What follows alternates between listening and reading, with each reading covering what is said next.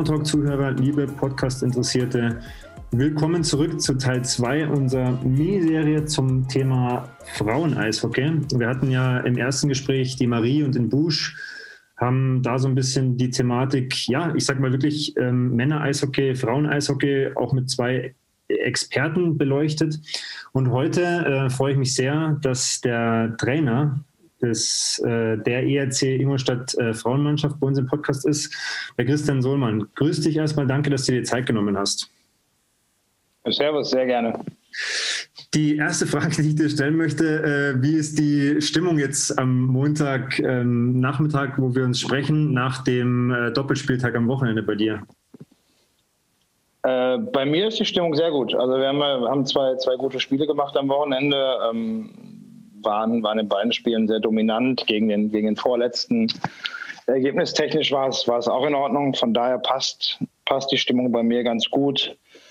Ähm, muss mich gleich dann jetzt hinsetzen, die Trainingseinheit für heute Abend vorbereiten, weil eigentlich nach langen Auswärtsfahrten heißt es immer montags frei. Aber da die jetzt eh der Großteil der Mannschaft durch Corona den Tag über eh nichts machen kann, gehen wir für eine lockere Einheit ein bisschen aufs Eis, damit die mal zu Hause rauskommen. Ähm, jetzt lass uns ganz kurz noch äh, ein, zwei Sätze über die aktuelle Situation verlieren, bevor wir dann äh, mal gedanklich einen Rückschritt machen. Ähm, ich habe heute Morgen ganz frisch im Donnerkurier gelesen, dass ihr ähm, seit elf Spielen nicht mehr verloren, beziehungsweise elf Spiele gewonnen habt. Ihr seid jetzt aktuell Tabellenführer und ich habe es mir auch mal genau angeschaut. Ihr seid auch aktuell rechnerisch Tabellenführer. Also es sind ja immer so ein paar Spiele, die noch nachgeholt werden müssen, aber ihr seid ja jetzt wirklich im Moment die, die Spitze der Liga. Und das nicht nur, was die Tabelle angeht, sondern auch, was äh, die Topscorer angeht oder Scorerinnen, Entschuldigung, auch was die Torhüterinnen angeht, was die Defensive angeht. Wie ist äh, dein aktuelles Fazit so zu dieser Saison bisher? Ja, also da muss ich sagen, ich glaube, das letzte Spiel, was wir verloren haben, war Anfang November tatsächlich. Ähm, in Memmingen 3-2. Seitdem haben wir jetzt, glaube ich, elf oder zwölf Spiele am Stück gewonnen. Ähm, ja, ich denke, wir stehen mit der, mit der Mannschaft, die wir haben ähm, und mit der Leistung, die wir Woche für Woche abliefern, auch unter der Woche im Training, zu Recht da oben. Also der, der Kader ist, ist gut, die Mädels äh, arbeiten hart jeden Tag unter der Woche und belohnen sich dann immer wieder am Wochenende mit guten Spielen und natürlich mit, mit voller Punktzahl.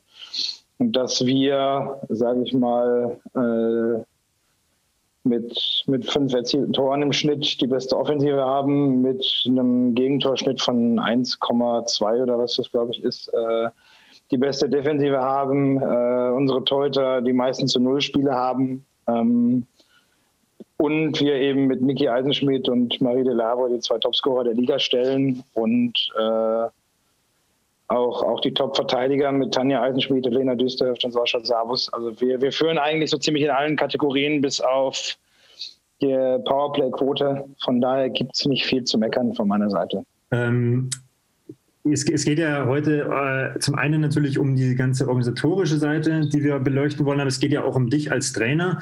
Ähm, ich habe in ein paar Interviews über dich oder mit dir gelesen, dass du trotzdem immer so auf der Suche bist, was noch besser werden kann, dass du dich nie so wirklich zu 100 Prozent zufrieden gibst und auch immer so ein bisschen äh, trotz allem so die kritische Stimme, ähm, ja, sag mal auch, äh, ja, öffentlich auch ansprichst. Würdest du sagen, dass du als Trainer schon immer so warst und inwieweit beeinflusst dich das auch als Trainer, so dieses äh, nicht zufrieden geben? Ähm, das Schlimme ist, ich war als Spieler und Mitspieler genauso. Äh, das war schon mal, sage ich mal, auch für, für manche Mitspieler nervig und, und nicht immer schön. Ähm, aber also nicht nur, nicht nur den Mitspielern gegenüber, auch mir selber gegenüber. Und das hat sich als Trainer so durchgezogen. Ähm, ja, äh, Eishockey ist ein Sport, sage ich mal, der, der, äh, der lebt von Fehlern und wer weniger Fehler macht, äh, gewinnt meist am Ende. Und dementsprechend ähm, sage ich mal, alles, wo wir Fehler minimieren können, ähm, das, das müssen wir ansprechen. Und das ist auch nicht, auch nicht immer schön als, als Spieler unter mir, als Trainer, wenn ich dann am Wochen oder am Samstag 6-0 in Bergham gewinne und dann äh, ja trotzdem ein, zwei Sachen angesprochen werden nach dem Spiel, wo ich mir eigentlich denke, ah, 6-0 gewonnen, alles easy. Und dann kommt doch wieder der, Herr Sollmann um die Ecke und sagt, okay, äh, war super, aber da und da und da müssen wir arbeiten. Ja. Aber nur so, denke ich, entwickelt sich die Mannschaft. Danke schon mal für den kurzen Einblick. Ich musste gerade ein bisschen schmunzeln, weil es ist natürlich klar, wenn man denkt, ja, 6-0 gewonnen, auch noch zu 0. Äh, es ist ja dann schon interessant, dass du sagst, okay, es gibt ein paar Punkte, aber für mich ist das durchaus nachvollziehbar, dass du sagst, okay, ähm, man muss ja auch immer sehen, was, was sind die Aufgaben, die noch kommen. Und da kommen wir vielleicht auch später noch dazu. Also ihr habt euch ja jetzt auch mit dem, mit dem Wochenende quasi schon für, für das Final Four Turnier qualifiziert. Das möchte ich aber noch ein bisschen anstellen. Vielleicht kannst du unseren Zuhörern mal kurz äh, natürlich im, im, im, kurzen Abriss einfach deinen Weg in den Eishockeysport schildern, was so deine Stationen ähm, waren und auch dann den Weg zum, zum ERC Ingolstadt, wie lange du schon dabei bist und wie so die Anfangszeit in Ingolstadt auch für dich war. Also ich, man hört es ja sicherlich, dass ich kein, kein Bayer bin. Ähm, ich bin gebürtiger Essener, ähm, habe da mit drei Jahren mit dem Eishockeyspielen angefangen war da im Nachwuchs, ähm, bin dann irgendwann in den Nachwuchs der Düsseldorfer EG, ähm, habe da dann die, die Möglichkeit gehabt, als, als Nachwuchsspieler schon in der DL mitzutrainieren. Das war noch zu den Zeiten von den DEG Metrostars, also Anfang der 2000er. Ähm, habe dann das Problem gehabt, dass ich mich mehrfach äh, schwerer oder länger verletzt habe, habe dann größtenteils äh, Oberliga und Regionalliga noch gespielt. Ähm, und habe mir dann, aber habe mich dann 2011 nochmal verletzt in der Oberliga und habe dann gesagt, okay, ich lasse es sein. Ähm, habe allerdings in der Zeit mit 18 schon meinen Trainerschein gemacht, ähm, habe Nachwuchsmannschaften in dem Umkreis trainiert, wo ich gespielt habe, oder auch teilweise direkt in den Verein, wo ich gespielt habe, äh, unter der Woche dann Nachwuchstraining gemacht. Ähm, habe dann, sage ich mal, eine Zeit lang nicht als Trainer gearbeitet, sondern nur noch gespielt und dann bin ich äh, beruflich 2011 nach Augsburg gegangen. Und dann ist 2013 der ERC Ingolstadt äh, auch natürlich auf, über, über persönliche Kontakte auf mich zugekommen, hat gefragt. Die sind das Jahr davor aufgestiegen in die Frauen-Bundesliga, sind, sind Sechster geworden na, im Aufstiegsjahr und haben mich dann gefragt, ob ich die Mannschaft gerne übernehmen würde. Jetzt hast und du, ja, das habe ich. Hm? Entschuldigung, ja. kurz Jetzt hast du gesagt, du hast mit 18 schon einen Trainerschein gemacht. Da würde ich ganz gerne nochmal nachfragen, weil das interessiert mich sehr. Das ist aus meiner Sicht schon eher untypisch. Also ich habe auch ähm, jungen einen Trainerschein gemacht, aber es ist jetzt nicht so, dass man in dem Trainerbereich, egal in welcher Sport er jetzt, glaube ich, so ganz junge Trainer schon hat. Was hat dich da damals ähm, ja, dazu motiviert oder bewegt, das zu machen?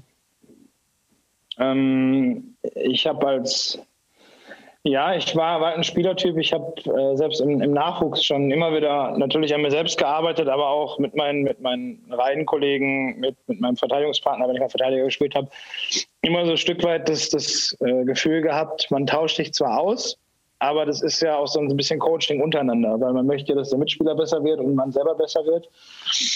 Und da ich mich so tief mit dem Sport auch als Spieler schon beschäftigt habe und mit, den, mit, dem, mit dem, was dahinter steht, mit der täglichen Arbeit, mit der, mit der taktischen Komponente, habe ich mir gedacht, das wäre irgendwie wahrscheinlich so ein vorgezeichneter Weg, weil ich möchte nicht irgendwann mit dem Sport aufhören und dem Sport dann äh, komplett in, in keiner Funktion erhalten bleiben. Und Schiedsrichter hat mich ehrlich gesagt nicht, nicht getriggert. Ähm, und dann, dann bleibt ja nicht mehr viel. Und wie gesagt, äh, da ich das immer auch gerne schon immer mit, mit den Nachwuchsspielern gearbeitet habe und so weiter, war das für mich der, der logische Weg, da mit 18 direkt einen Trainerschein zu machen. Jetzt hatte ich dich gerade unterbrochen. Du hast gesagt, 2013 dann äh, quasi die, die ERC-Mannschaft, die Damenmannschaft. Ähm, auch das bitte ich zu entschuldigen, wenn ich da immer mal wieder das dann korrigiert. Weil er, wir hatten es auch im ersten Gespräch schon. Es ist tatsächlich, äh, es, ist, es ist tricky manchmal. Aber du hast dann eben die Anfrage ja. bekommen, hast dich dann entschieden nach dem, nach dem Aufstieg. Ähm, so wie ich es rausgelesen habe für mich, war das ja so, dass die, die ERC-Damen damals eher jetzt äh, den Anschluss nach oben in der Bundesliga noch nicht hatten. Ähm, wie, wie war das so ganz in der Anfangszeit für dich? Also äh, hat, hat dich genau diese Aufgabe gereizt oder wie waren so die Bedingungen? Und vielleicht auch so ein bisschen, dass du schon mal unseren Zuhörern auch aufzeigen kannst, wie sich dann sowas äh, vielleicht auch wie eine, ja, wie ein Weg, wie eine Philosophie herauskristallisiert, auch in so Anfangszeiten schon. Also ich sag mal, ich habe mir die Bedingungen angeguckt. Es war halt so, dass zu dem Zeitpunkt, das war das Jahr vor, das war die Saison 13, 14, wo dann die, die Olympiade oder die, die, die Olympischen Spiele in Sochi anstanden. Äh, dann hat Marita Becker noch äh, gespielt zu dem Zeitpunkt. Andrea Lanz ist nach Ingolstadt gekommen, dann war noch eine Manu Anwander da. Also es waren halt drei Nationalspielerin, die auch für Sochi in Frage kam, da. Zwei Importspieler, also das, das sportliche Niveau war, war in Ordnung für, für sage ich mal, fürs Mittelfeld und ein paar Topspieler dabei. Ähm, die Bedingungen, ja, es war halt zweimal die Woche Eistraining. Die Mädels konnten noch ein drittes Mal bei den Amateuren mit draufgehen. Und so das Ganze drumherum war halt eher, eher Landesliga als Bundesliga. Und dann habe ich halt gesagt, okay, wenn wir es machen, dann machen wir es langfristig und gucken, dass wir es sukzessive aufbauen und schauen, das war möglichst schnell natürlich, aber halt auch nicht von jetzt auf gleich ähm, einfach so die Bedingungen für die Frauen in Ingolstadt so professionell wie möglich gestalten. Und das war, das fing mit kleinen Sachen an ähm, und wird jetzt halt von Jahr zu Jahr ist es halt immer wieder, sage ich mal, schwerer, einen draufzusetzen. Also wir haben halt relativ viele Sachen abgehakt über die acht Jahre jetzt, die ich da bin. Ähm, und sind da, sage ich mal, so, so das, das Top-Level in der Liga, was das ganze Umfeld angeht. Und müssen halt jetzt uns immer wieder zusammensetzen, also auch der Team, das Teammanagement und ich, um zu schauen, was, was fehlt den Spielern noch, was brauchen wir noch, damit es noch professioneller wird. Vielleicht kannst du das mal anhand von, ja, gerne auch zwei, drei Beispielen äh, skizzieren, dass man es vielleicht auch als Außenstehender so ein bisschen verstehen kann. Ich meine, du hast jetzt gerade schon die, die Eiszeiten angesprochen, aber ähm, wenn wir 2013 bis heute sprechen, sind es ja sieben, acht Jahre äh, im Korridor. Was hat sich denn konkret ähm, aus deiner Sicht zum Beispiel verbessert und was sind vielleicht auch noch Punkte, wo du sagst, ja, da haben wir vielleicht einfach auch noch äh, Bedarf oder da fehlt es zum Beispiel auch noch? Also ich sag mal, wenn mal so ein, so ein, das ist ganz interessant zu sehen an einem typischen Auswärtswochenende. Ähm, in meiner ersten Saison sind wir nach Berlin gefahren. Ähm, da war der Plan, wir fahren hin, ähm, weil wir spielen ja immer Samstag, Sonntag auswärts Doppelwochenenden ähm, aus Kostengründen in der Bundesliga. Ähm, und dann sind wir samstags hingefahren, so dass der Bus zwei Stunden vom Spiel am Stadion ist. Sprich, du fährst halt sieben Stunden Bus, steigst aus, gehst in die Kabine, ziehst dich um und musst spielen kriegst du nach was zu essen, gehst ins Hotel, stehst am nächsten Morgen auf, Frühstück, spielst und fährst nach Hause.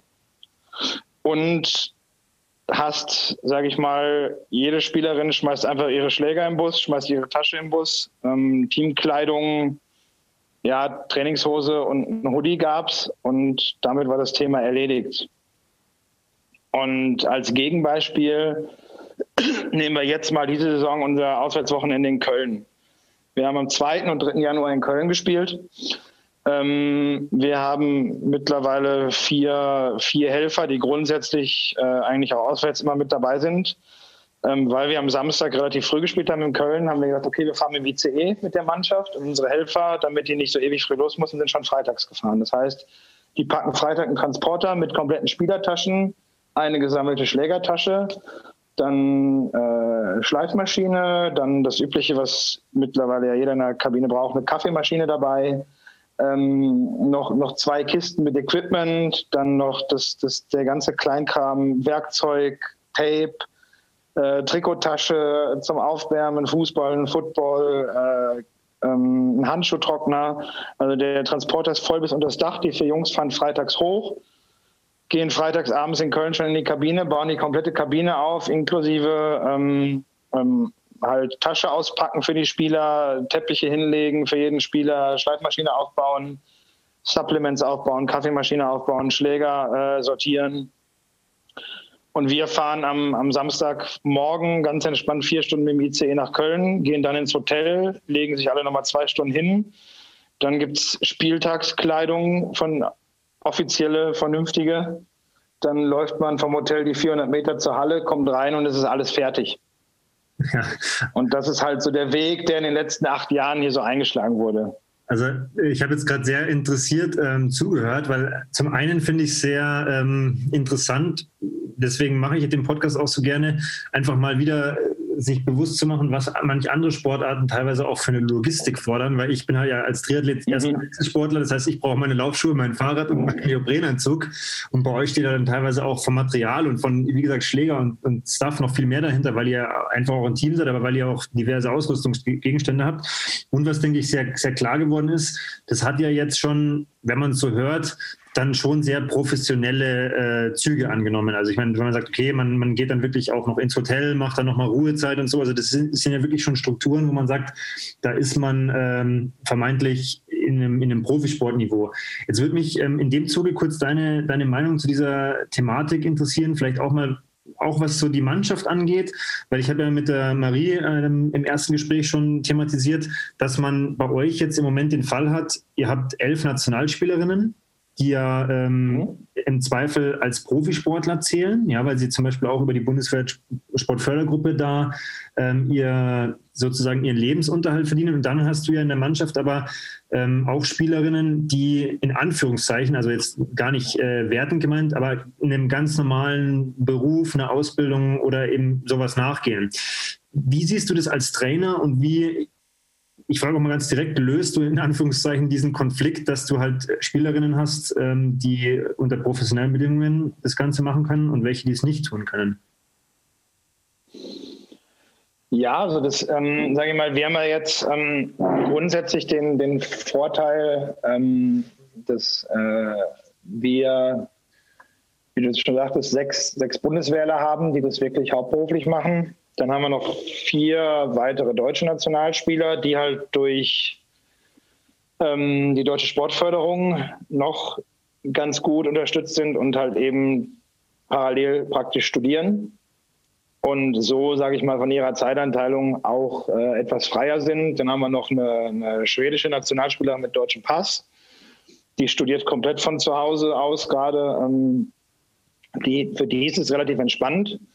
Und diejenigen, die, sage ich mal, im normalen Beruf nachgehen, ähm, gerade, gerade unsere Teuter sind das natürlich, aber auch ein paar, paar Spieler, ähm, die kommen halt ins Training, wenn es geht. Also wir haben halt auch zwei Spielerinnen, die, die in der Wechselschicht sind, die sind dann halt nur alle zwei Wochen im Training. Es geht nicht anders. Und ähm, das hat aber, sage ich mal, auf, auf die, die ähm, eine sportliche Wertigkeit für die Mannschaft keinen Einfluss. Ähm, die machen ihren Job, die sind gut. Und wenn es halt beruflich nicht anders geht, weil die müssen von irgendwas die Miete bezahlen und wenn sie vom DEB halt nicht berücksichtigt werden, ähm, ich meine, ich kann auch nicht mit 20 Nationalspielern spielen, weil dann macht die Liga auch keinen Sinn mehr. Ähm, und dementsprechend ist es halt ähm, ähm, ein Übel, das wir kennen, womit wir arbeiten müssen, was aber machbar ist. Also es ist jetzt nicht, nicht so, dass das äh, uns groß im Weg steht. Dadurch, dass wir auch immer abends trainieren, ähm, kommen halt die meisten, die arbeiten halt einfach nach der Arbeit ins Training. Ähm, vielleicht, wenn wir gerade beim Training sind, mich interessiert als Trainer auch immer, wenn ich mich mit anderen Trainern austausche, ähm, wie, oder wie baust du dein Training auf? Also jetzt gar nicht so unbedingt auf die Eishockey-Spezifika eingehen, sondern was zieht sich so ein bisschen durch deine, ja nennen wir es mal Philosophie durch, auf was legst du Wert, ähm, auf was achtest du? Äh, und vielleicht auch mal so, ein, so eine, schilder uns mal eine, eine, aktuelle Woche, wie das bei euch aussieht. Und was mich noch interessieren würde, ähm, vielleicht als erste Frage vorweg, weil man kennt es aus dem Eishockey, hast du einen Co-Trainer oder bist du ganz alleine? Ähm, ich bin aus Budgetgründen alleine tatsächlich. Ähm, weil, wie gesagt, ähm, wir arbeiten wirklich professionell und ich glaube, wir haben schon für die Frauen-Bundesliga einen nicht schlechten Etat, aber halt weit von dem entfernt, was, was im Männer-Eishockey vorgeht. Und dementsprechend ist es halt einfach nicht, nicht finanzierbar, noch einen, noch einen zweiten Mann mit dabei zu haben. Ähm, wobei ich sagen muss, da macht es mir die Mannschaft relativ einfach. Also es, es geht gut alleine. Ähm, das ist jetzt kein Problem. Ähm, die Mannschaft ist, ist, sehr harmonisch im, Umgang miteinander und auch so, äh, das ist recht entspannt, alleine zu arbeiten. Ähm, wobei es natürlich auch hilft, dass wir, äh, sage ich mal, vom, vom Durchschnittsalter irgendwo Anfang Mitte 20 liegen. Also alle stehen irgendwie im Leben und wissen, worum es geht. Das ist natürlich einfacher, als wenn ich alleine eine Nachwuchsmannschaft trainieren würde. Ähm, für die Woche an sich, sage ich mal, oder meine, meine Trainingsphilosophie, ähm, spiegelt sich natürlich so ein bisschen wie bei den meisten Trainern wahrscheinlich auch der Spielertyp wieder. Ähm, du wirst bei mir ähm, in, einer, in, einer, kompletten Saison, ähm, glaube ich, lass mich nicht lügen, aber ich glaube, wir, wir, wir haben noch, wir haben jetzt dieses Jahr, ich habe letztens reingeguckt, fast 100 Trainingseinheiten weg. Äh, wir haben noch nicht eine Übung ohne Torabschluss gemacht. Ähm, es, ist, es ist ein Spielsport, es ist ein Ergebnissport, dementsprechend jede Übung mit Torabschluss, weil die, die Kondition und die, die Ausdauer wird automatisch mit trainiert. Also da lege da leg ich keinen Wert drauf. Und es sind erwachsene Leute, wenn sie meinen, sie müssen noch was für die Kondition tun. Wir haben nach jedem Training noch 20, 30 Minuten freies Eis. Wenn die noch laufen und sprinten wollen, können sie es gerne machen.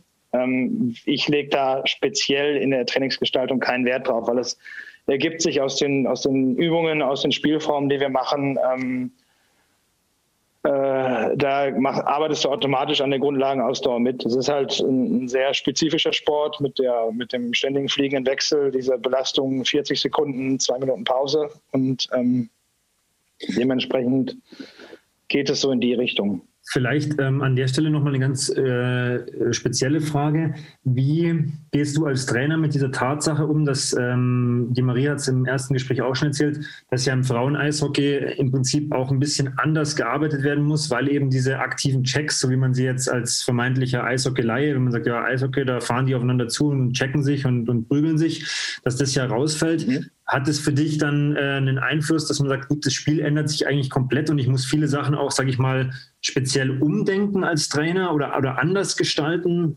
Wie, wie, ähm, wie, wie erlebst du das oder wie, wie machst du das? Ähm, in der allgemeinen Trainingsgestaltung nicht. Ähm, wir, wir arbeiten sehr viel, ähm, wir brechen es tatsächlich äh, relativ häufig auf, auf Klein, Kleinfeld runter. Also sprich, Ziel, das Ziel, sage ich mal, ist ja im Prinzip ganz profan formuliert beim Eishockey aus, aus einem 5 gegen 5 Puckbesitz ein 1 auf 0 auf den Torwart zu machen, also das so runterzubrechen. Und wir gehen halt hin und im Training arbeiten viel im, auf kleinem Raum, Kleinfeld, 2-2, 1-1, 3-3 ähm, spielen sehr viel, also fast die halbe Trainingseinheit wird bei uns gespielt. Ähm, immer wieder, die Tore stehen woanders, die Situation ist anders, aber es wird immer gegeneinander gespielt. Ähm, taktisch muss man sagen, diese, diese speziell, gerade das speziell mit dem, mit dem Körperspiel, aber auch, dass man ehrlicherweise sagen muss, läuferisch fehlt den Frauen nicht viel zu den Männern. Aber was die Kraft angeht, gerade bei den Schüssen und so weiter und so fort, ähm, fehlt natürlich ein bisschen was. Also wir haben schon einige bei uns, die, die einen wirklich guten Schuss haben, aber im Vergleich zum Männer-Eishockey ist da natürlich immer ein bisschen weniger Kraft vorhanden, ist ja klar. Und das sind so die zwei Hauptpunkte, die man sich taktisch halt, wenn man sich damit sehr auseinandersetzt, auf jeden Fall zunutze machen kann. Ähm, weil, ich sage mal als, als einfaches Beispiel, in der DL, wenn ich, wenn ich einen Aufbaupass blind durch die Mitte spiele, auch wenn der Spieler den annimmt, ähm, in dem Moment, wo er sich umdreht, ist die Scheibe wahrscheinlich weg weil es knallen wird. Und genau dieser Check ist ja im Frauen-Eishockey nicht erlaubt. Und das kann man sich halt zunutze machen, dass halt eben der Verteidiger da genau in der Situation eben nicht auf Körper fahren kann oder darf. Das heißt, wenn die Verteidigerin es tut, spielen wir Überzahl. Und ansonsten muss sie die Situation halt ohne Körperkontakt lösen, was relativ schwierig ist. Und genau in diese Situation versuchen wir halt den Gegner zu bringen um uns dieses, diese speziellen taktischen oder die, speziellen regeltechnischen Voraussetzungen des Frauen-Eishockey irgendwie zunutze zu machen. Ich hoffe, du hast jetzt nur ganz allgemeine Themen angesprochen, weil wenn jetzt Konkurrenten von euch den Podcast anhören sollten, das nicht zu viel verraten ist, du schmunzelst schon. Äh, nee, nee, alles gut.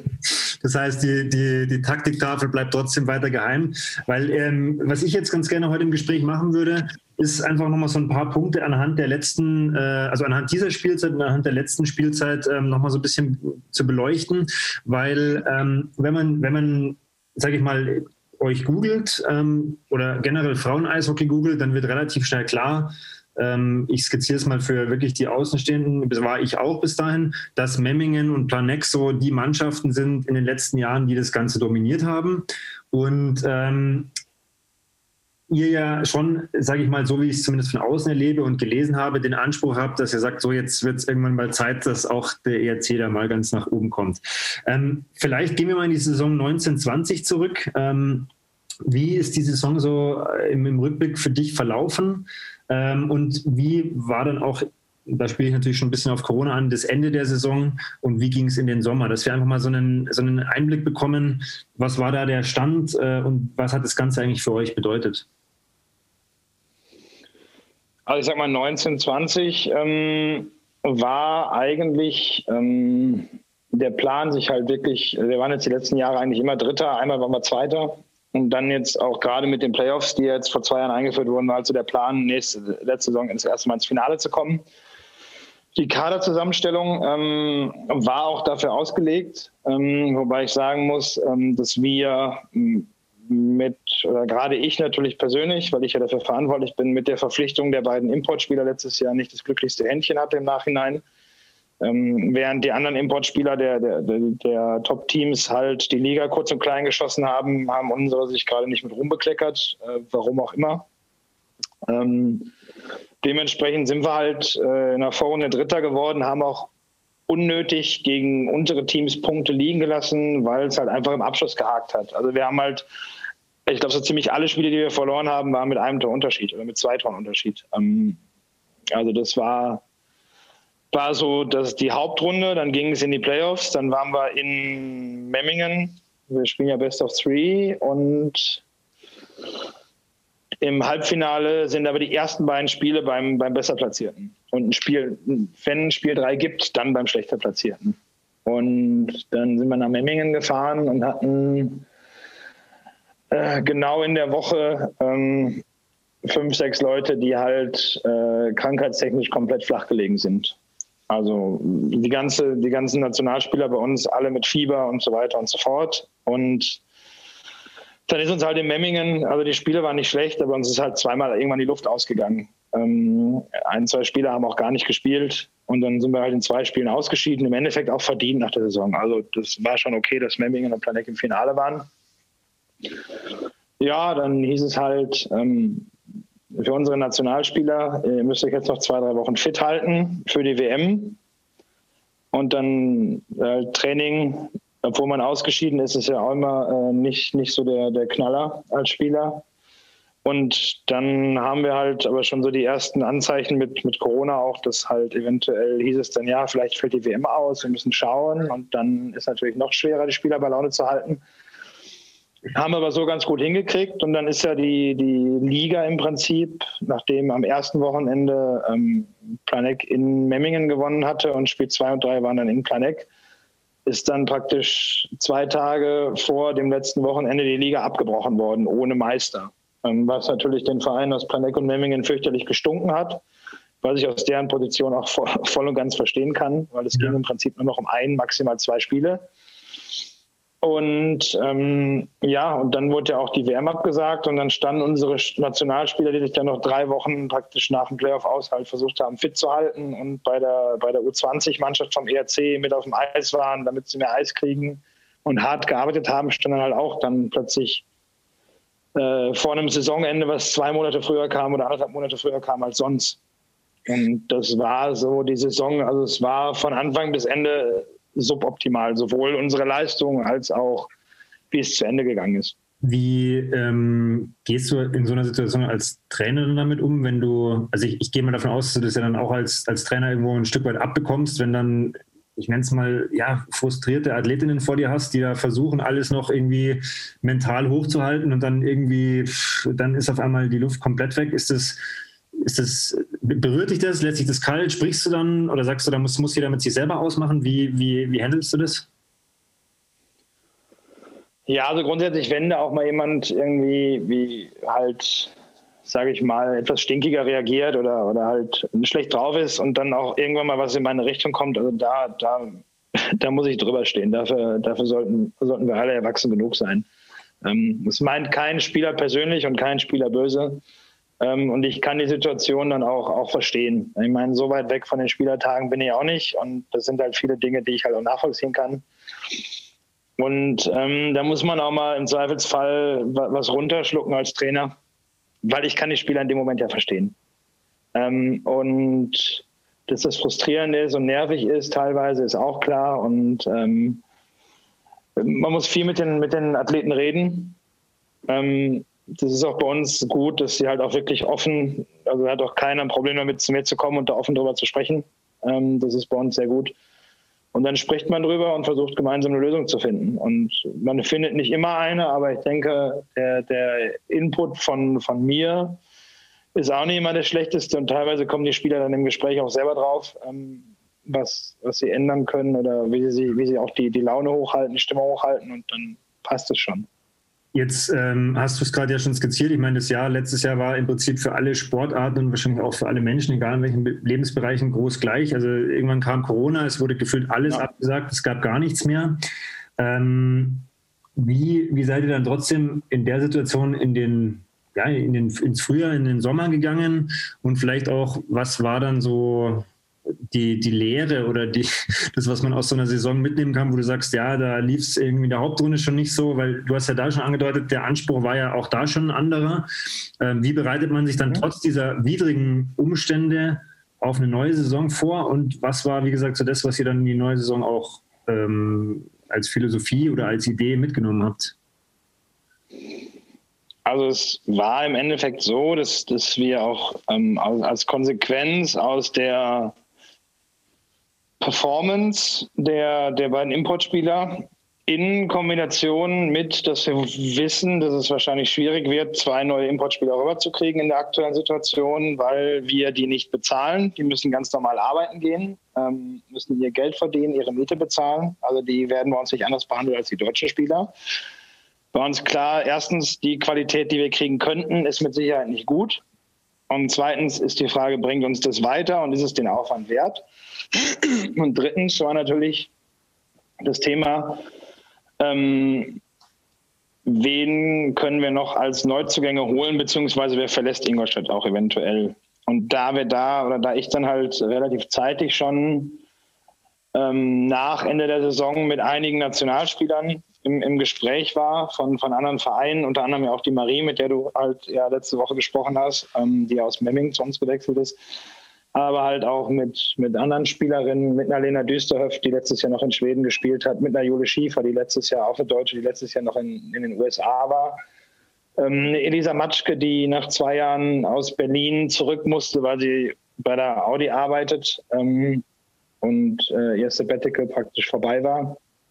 Ähm, dadurch, dass wir halt so viele qualitativ hochwertige Neuzugänge hatten, haben wir gesagt, okay, wir verzichten komplett auf Importspieler und wollen ähm, sage ich mal, die Topspieler Deutschlands, also die deutschen Topspieler Deutschlands nach Ingolstadt lotsen durch optimale Bedingungen und gleichzeitig aber auch gucken, dass wir dadurch unsere deutschen Spieler noch weiter fördern. Weil im Endeffekt muss man ja sagen, wenn, wenn du zwei Importspieler hast und die, die den Aufwand betreibst, ähm, hast du auch irgendwie den Anspruch, dass die in Überzahl spielen, dass sie in Unterzahl spielen und dann fressen die halt relativ viel Eiszeit. Und da sage ich ganz ehrlich, dann habe ich da lieber, lieber zwei, drei, zwei, drei junge deutsche oder allgemein deutsche Spieler, die dann, die, die dann diese Eiszeit übernehmen und die liefern genauso ab wie die Importspieler im Prinzip. Und das war so die, der Grundgedanke. Und dann war es halt, sage ich mal, auch aufgrund von Corona im Sommer jetzt noch nicht so schwierig, diese Gespräche mit den Spielern zu führen, weil da war ja noch nicht komplett alles zu und man konnte sich halt noch treffen und äh, ein bisschen kommunizieren ähm, auch mal auch auf persönlicher Ebene, weil ich sag mal, so ein, so ein Gespräch über einen Vereinswechsel nur am Telefon zu führen, ist halt auch nicht immer optimal. Ja. Ja, und das, das hat sich so durch den ganzen Sommer gezogen. Kaderzusammenstellung, gucken, bleiben die Sponsoren, kriegen wir neue Sponsoren, passt der Etat. Und dann halt auch mit der Liga, wie, wie wird damit umgegangen? Äh, spielen wir ganz normal, fangen wir eventuell später an? Ähm, dann haben wir einen riesen Aufwand betrieben für den EWL Supercup, diese europäische Super, Superliga, so eine Art Champions League. Und die ist dann im Endeffekt komplett ins Wasser gefallen, obwohl wir das komplett durchgeplant hatten. Ähm, und äh, ja, es, es, war deutlich mehr Planung als die Jahre zuvor. Und das, obwohl wir uns nicht darum kümmern mussten, Importspieler nach, nach Ingolstadt zu bringen.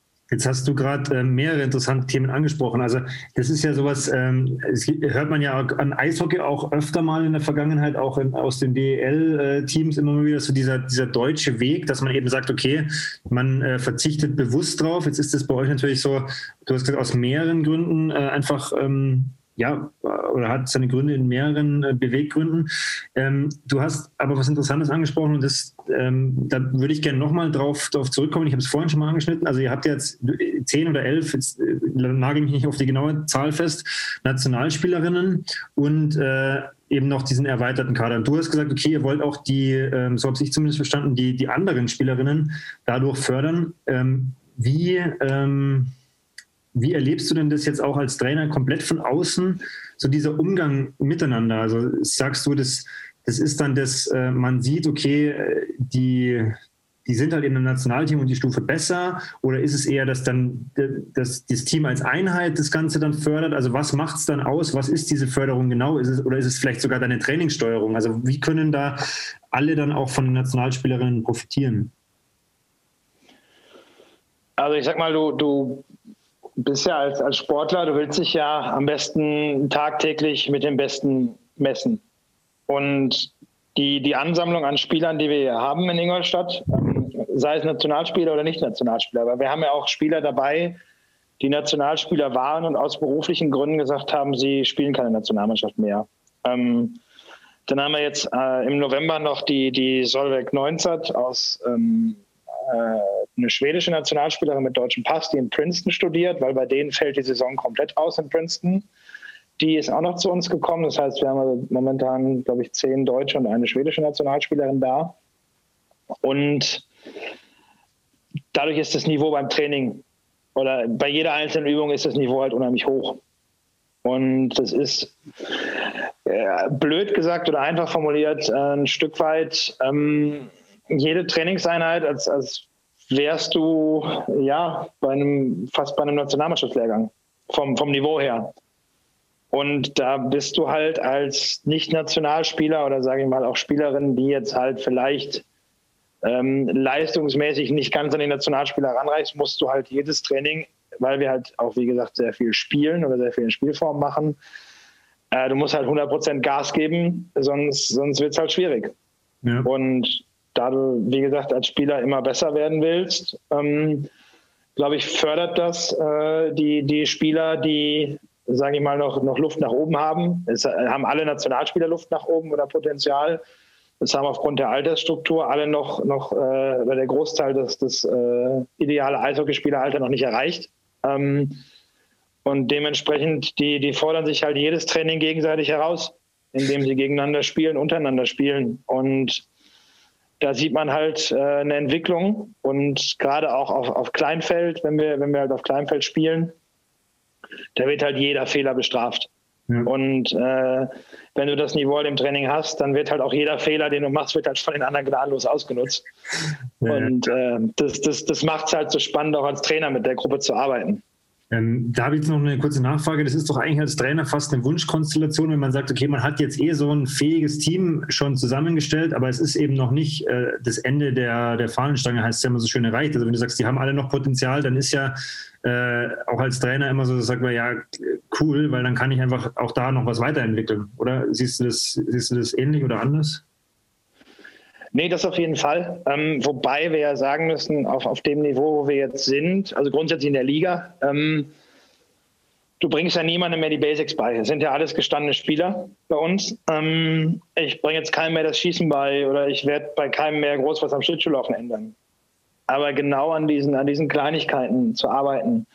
Wie, äh, gerade als Stürmer, wie positioniere ich mich vielleicht besser vorm Tor? Wie dieser, das Thema, wenn Schüsse von der blauen Linie kommen bei den Verteidigern, wie, wie schaffe ich, dass ich die, die Quote der Schüsse, die ich abfälschen kann, erhöhe? Das heißt Schlägerhaltung, wie positioniere ich mich und so weiter und so fort. Wie komme ich schneller an den, an den Nachschuss? Ähm, wie, wie biete ich mich besser an? In welchem Winkel laufe ich rein? So Timing-Sachen. Ähm, es sind ja alles, es sind ja nur noch Stellschrauben. Ähm, ich, ich, ich sage ich mal, ich, ich werde keinen Spieler bei mir von Grund auf ändern. Ja. Und das ist ja auch nicht, nicht Ziel oder, oder, oder äh, Anspruch der Sache, sondern es geht darum, Spieler, die eigentlich von den Grundlagen her fertig sind, weiterzuentwickeln. Weil wenn ich jetzt anfange und an dem Laufstil von der Spielerin was ändern möchte, dann mache ich höchstwahrscheinlich mehr kaputt, als, als dass es mich weiterbringt. Okay. Und dementsprechend ist es halt, es ist halt sehr, sehr kleinteilige Arbeit, aber das ist gerade das, was mich auch so fasziniert. Ähm, noch eine ganz äh, die Frage, äh, andere Frage, die mir gerade spontan eingefallen ist. Wie, wie ist der Austausch mit dem Bundestrainer, wenn du jetzt so viele Nationalspielerinnen bei dir in der Mannschaft hast? Besteht der, besteht der regelmäßig? Wie, wie, wie muss man sich das vorstellen? Ja, jetzt ähm, dadurch, dass halt dieses Jahr relativ viele Maßnahmen ausgefallen sind, ähm, sind wir halt schon in Kontakt und telefonieren regelmäßig. Ähm, die kriegen von uns auch alle unsere Spiele, weil wir komplett alle unsere Spiele über Sport Deutschland TV übertragen ähm, und wir das äh, Video praktisch danach noch im Videoanalyse-Tool verarbeiten die kriegen von uns ähm, grundsätzlich die, die Bundestrainer ähm, A und U18 kriegen von uns die kompletten Spiele ähm, schon fertig geschnitten mit Torschüssen, Bullies und so weiter und markiert zu, zur Verfügung gestellt, weil die halt auch nicht äh, ständig durch Deutschland reisen sollen, um sich die Spiele anzugucken in der aktuellen ja, Situation. Kriegen die halt von uns die, die Videos zur Verfügung gestellt. Ähm, wenn Bundeswehrlehrgänge sind, die sind eigentlich einmal im Monat. Nach den Lehrgängen telefoniere ich auch mal mit den Bundestrainern, wie es so war, weil ich halt auch ein Stück weit in meiner Trainingssteuerung darauf eingehen muss, was haben die bei der Bundeswehrwoche gemacht? Ähm, weil die sind von montags bis mittwochs dann in Füssen, nur die, nur die, die Kaderathleten von der, von der Bundeswehr. Ähm, und wenn wir dann Mittwoch, Donnerstagabend noch Training haben, muss ich ja mittwochs mittags wissen, äh, in welchem Zustand sind die. Was, was, was, kann ich heute Abend machen? Ja, wenn die, wenn die am, am Mittwochmorgen auf dem Training äh, auf dem Eis lange Wege gemacht haben, dann brauche ich mittwochs abends, äh, muss ich mich halt ein Stück weit anpassen, weil es betrifft halt bei uns ja. sechs Spieler. Und deswegen ist der Austausch schon ganz gut. Ähm, wenn normale Nationalmannschaftslehrgänge sind, kriege ich meist so, so Spielerdossiers rübergeschickt. Ähm, wenn Lehr Länderspiele auch bei diesen Lehrgängen sind, kriege ich halt für, jedes, für jeden Spieler eine eigene Auswertung, sowohl Statistiken als auch ähm, ähm, so, sage ich mal, drei, vier Sätze zum Spieler, was war gut, was war schlecht, in welchen Situationen hat er gespielt, wo hat er eventuell nicht gespielt. Also das ist schon sehr gut, wobei sich da natürlich auch anbietet, dass der DEB mit dem gleichen ähm, Verwaltungs- und Analysetool arbeitet wie wir. Okay. Also das ist jetzt die Unterlagen, die ich kriege, sehen genauso aus wie die Unterlagen, mit denen ich in Ingolstadt arbeite. Das ist für mich halt sehr entspannt. Ja, großer Vorteil, ja. Ähm, danke für den Einblick. Das war jetzt nur was, was mir spontan gerade eingefallen ist, weil äh, mhm das natürlich naheliegt, wenn du viele Nationalspielerinnen betreust. Du hast jetzt gerade auch, ähm, auch im, im Zuge dessen, wie so ein Sommer jetzt dann für euch abgelaufen ist äh, und gerade eben auch nochmal zwei, drei interessante Punkte angesprochen.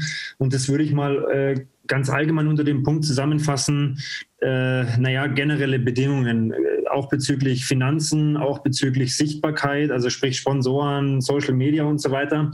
Vielleicht kannst du mal erstmal so einen allgemeinen Überblick geben, wie man sich da die Situation bei euch äh, aktuell vorstellen muss. Und dann können wir auf einige kleinere Details nochmal eingehen, wie vielleicht Etat, wie Sponsoren, wie auch eben Sport Deutschland TV. Aber vielleicht erstmal so ein, zwei allgemeine Sätze zu der Situation.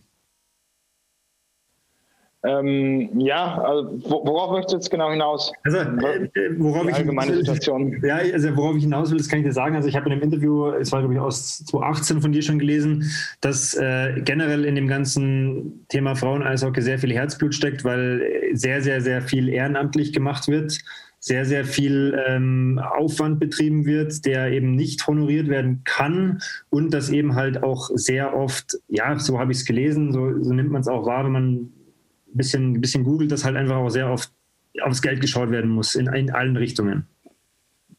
Okay, ja gut, dann, dann weiß ich, worauf du hinaus möchtest. Ähm, ja, im Endeffekt ist es so, selbst unsere Sportsoldaten, die, die sage ich mal, ihren Lebensunterhalt mit, damit verdienen, ähm, werden bei uns genauso behandelt wie alle anderen Spieler auch. Sprich, es zahlen alle einen Mitgliedsbeitrag beim äh, ERC Ingolstadt. Es zahlen alle eine Eisumlage pro Saison, weil wir allein durch das viele Training, was wir haben, äh, einen fünfstelligen Betrag an Eismiete zahlen jedes Jahr aus unserem Etat. Und die Spieler werden halt pro, pro Saison gesamt ähm, da äh, mit pro Spieler mit 400 Euro zur Kasse gebeten, weil es sich sonst nicht finanzieren lässt.